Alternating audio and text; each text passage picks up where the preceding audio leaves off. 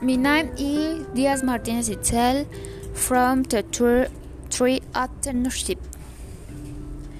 The profession that I chose to tell about in this podcast is architect with a is architecture.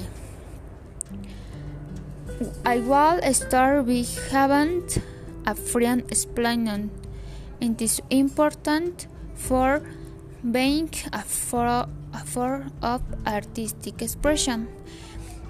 Useful to build space, buildings and monuments that welcome and inspire the citizens of a city, and the same for the society. Because it improves the physical environment in which we live. And as providence a form of creative expression that leads society to look and tree living space. And the environment to look and the living space and environment in general.